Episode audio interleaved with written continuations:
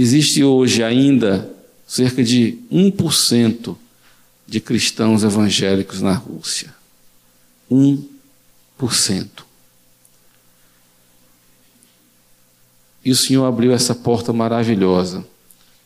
Então, agora neste mês, já estamos em julho, né? No dia 20, vamos a Moscou. Eu irei a Moscou com um grupo de três jovens. Ainda estou pedindo a Deus que, se possível, levante mais uma jovem. E nós vamos passar 15 dias em Moscou. Durante esses 15 dias estaremos ministrando para os líderes da igreja, pelo menos o pastor Dmitri, né, que é o russo, já me sinalizou isso. Participaremos de um retiro para jovens e o pastor titular daquela igreja, ele me pediu algo extremamente desafiador. Ele quer que falemos sobre os dons do Espírito Santo. A igreja tem sede dos rios de água viva. A igreja não conhece milagres. A igreja que resistiu ao regime não suportou a abertura. Ficou fria ficou incrédula. E estou falando da igreja, não estou falando dos que não estão na igreja. Então, irmãos, inteiramente confiantes na, no Senhor, vamos lá, no dia 20 embarcaremos. E eu sei que é um desafio, eu vou com temor e tremor, mas eu estou me atirando em fé. Eu apenas estou crendo que o Senhor que abriu a porta é poderoso para fazer toda a diferença. Então, agradeço muito a oportunidade de repartir esse desafio, essa, essa visão, e não adianta eu chegar lá e explicar a melhor doutrina sobre os dons do Espírito Santo e eles não serem batizados no Espírito Santo. E isso não depende de homens, depende do Senhor. Conto o coração de vocês. E se alguém ainda se interessa de completar a equipe, os requisitos são muito simples. Tem que ser radical com Jesus, precisa ter alguma fluência no idioma inglês, que vai ser a língua de comunicação, e conseguir pagar a passagem. Não precisa de visto. Hoje não precisamos de visto. Obrigado, irmãos. Vamos orar, irmãos.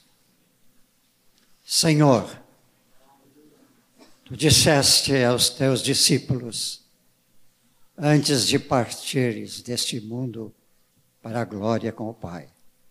Ide por todo o mundo e pregai o Evangelho a todas as criaturas.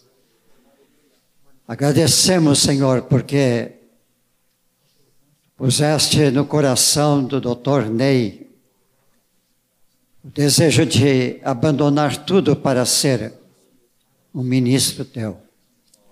Tu abriste a porta e ele está sendo uma bênção, Senhor. Senhor, que o teu Santo Espírito, neste retiro que vai se realizar, se derrame abundantemente, Senhor, sobre aqueles irmãos da Rússia, para que saibam que o poder da igreja é o poder do Espírito Santo atuando na vida de cada um dos crentes. E que eles possam ser batizados, ungidos, cheios do teu poder, Senhor para se levantar uma igreja viva e forte, construindo sobre a destruição que os homens fizeram daquele país, Senhor. E que o Evangelho seja glorificado, honrado naquele país. Que este grupo que se levanta justamente na capital da Rússia, Senhor, seja o começo de uma grande obra que Cristo Jesus, glorificando Cristo Jesus, o Senhor dos céus, contigo, ó Pai, e o Senhor da terra, e que o teu reino seja instaurado em todo o território da Rússia, Senhor. Abençoa o teu servo que irá e a equipe que vai com ele, para que, Senhor Deus, eles sejam os instrumentos nas tuas mãos. E como os apóstolos dos primeiros dias, eles possam levar a palavra abundante do Evangelho do Senhor Jesus Cristo. Amém e amém. Nós te abençoamos, abençoando toda a equipe nesse trabalho. Vão com a fé viva que o Senhor vai fazer uma grande obra. E aquela igreja viverá dias de glória. Amém e amém. Queridos irmãos, eu creio que é um texto muito próprio para nós lermos agora.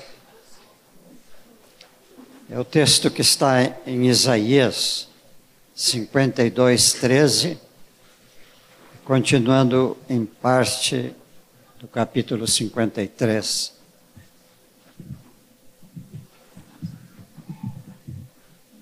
É uma apresentação daquele a quem hoje, aqui nesta hora, nós estamos lembrando. O Senhor Jesus disse aos seus discípulos, na última ceia que teve com eles, Fazei isto em memória de mim. Amém. Nós estamos aqui para lembrar o que Jesus fez por nós. Amém? O texto diz, Isaías 52, começando no 11, ou melhor, no 13. Eis que o meu servo procederá com prudência, será exaltado e elevado e será muito sublime. Esta é a palavra de Deus a respeito de Jesus. Jesus chamando o seu filho de servo. Mas ele procederá com prudência, será exaltado e elevado e será muito sublime. Como pasmaram muitos à vista dele, pois o seu aspecto estava muito desfigurado, mais do que de outro qualquer. E a sua aparência, mais do que a dos outros filhos dos homens. Assim causará admiração às nações, e os reis fecharão a sua boca por causa dele porque aquilo que não lhes foi anunciado, verão, e aquilo que não ouviram, entenderão. Que profecia linda esta. Esse é o Jesus vitorioso. E os reis da terra, os que governam as nações, se maravilharão com esse Jesus, filho de Deus. Porque foi subindo como renovo perante Ele, e como raiz de uma terra seca, não tinha aparência nem formosura. Esse é o Cristo humano, o Filho do homem. Olhámo-lo, mas nenhuma beleza havia que nos agradasse. Era desprezado, o mais rejeitado entre os homens. Homens, homens de dor, que sabe o que é padecer. E como um de quem os homens desprezaram. esconderam o seu rosto. Era desprezado e dele não fizeram causa. Certamente ele tomou sobre si as nossas enfermidades e as nossas dores, e levou sobre si. E nós o reputamos por aflito, ferido de Deus e oprimido. Mas ele foi transpassado pelas nossas transgressões e moído pelas nossas iniquidades. O castigo que nos traz a paz estava sobre ele. E pelas suas pisaduras fomos sarados. Ele foi oprimido e humilhado, mas não abriu a boca. Como cordeiro foi levado ao matadouro, e como ovelha muda perante os seus tosqueadores, ele não abriu a boca.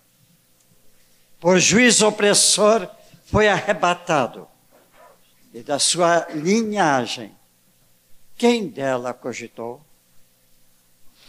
Porquanto foi cortado da terra dos viventes, por causa da transgressão do meu povo, foi ele ferido. Designaram a sepultura com os perversos, mas com o, o rico esteve na sua morte, posto que nunca fez injustiça, nem dolo algum se achou em sua boca. Estava, todavia o Senhor agradou moê-lo, fazendo-o enfermar, quando der ele a sua alma como oferta pelo pecado, verá a sua prosperidade e prolongará os seus dias. E a vontade do Senhor prosperará nas suas mãos. Ele verá o fruto do penoso trabalho da sua alma e ficará satisfeito. O meu servo, o justo, com o seu entendimento, justificará a muitos, porque as iniquidades deles levará sobre si.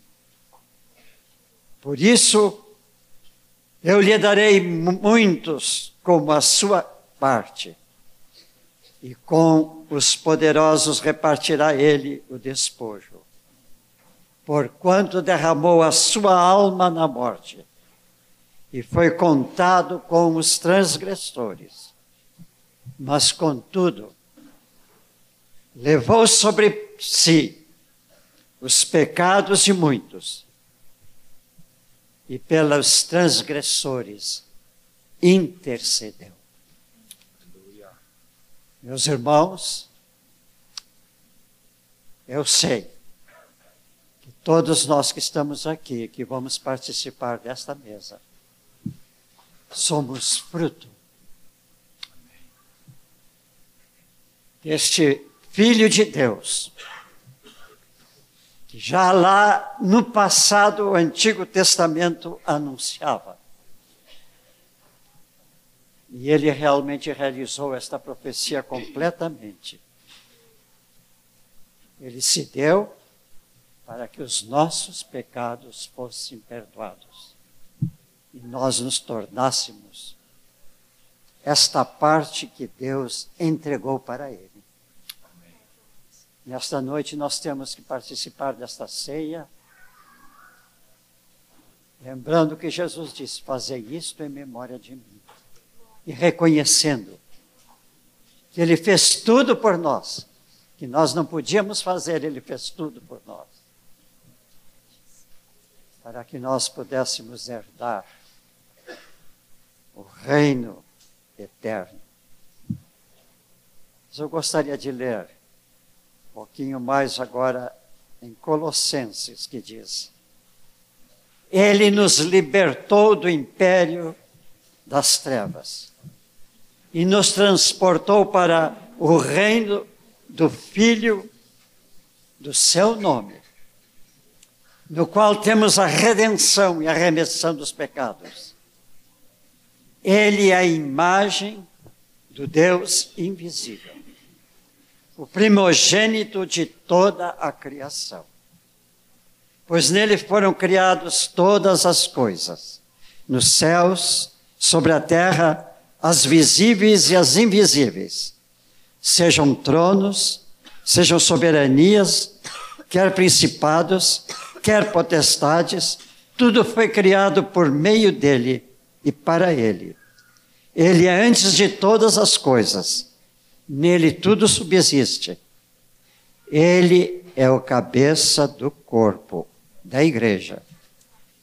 Ele é o princípio, primogênito entre os mortos, para em todas as coisas ter a primazia.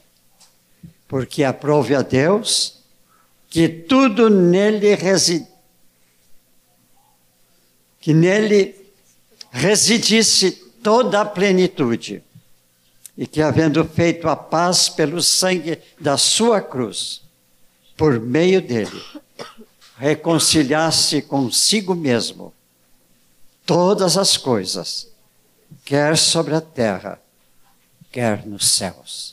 Aleluia. Senhor, como nós somos gratos por tu ter dares ter nos dado o teu filho. Ele se entregou naquela cruz e derramou o sangue para que nós pudéssemos ter vida, a sua vida em nós. Agradecemos que esse Jesus que ofertou a ti como cordeiro teu, o seu sacrifício ele nos redimiu para a vida eterna. Nos pôs na tua família. E nós podemos hoje, com alegria, dizer a Ti: Ó oh, Pai, ó oh, Pai, nós te amamos, Pai, por tudo que Tu fizeste. Amém. Em nome de Jesus. E agradecemos, Senhor, porque pela Tua palavra nós estamos sabendo tu fizeste dele aquele que é a cabeça do corpo. E aqui estamos nós, como membros do corpo de Cristo, a igreja. Queremos te afirmar. Vamos dizer todos juntos. Senhor, Senhor, nós cremos na obra do teu filho. Nós cremos na obra do teu filho nós nos rendemos a Ele. Nós nos rendemos a Ele. Como Senhor, Senhor e o Salvador de nossa vida. Salvador de nossas vidas. O reconhecemos como teu Filho eterno. reconhecemos como teu Filho eterno.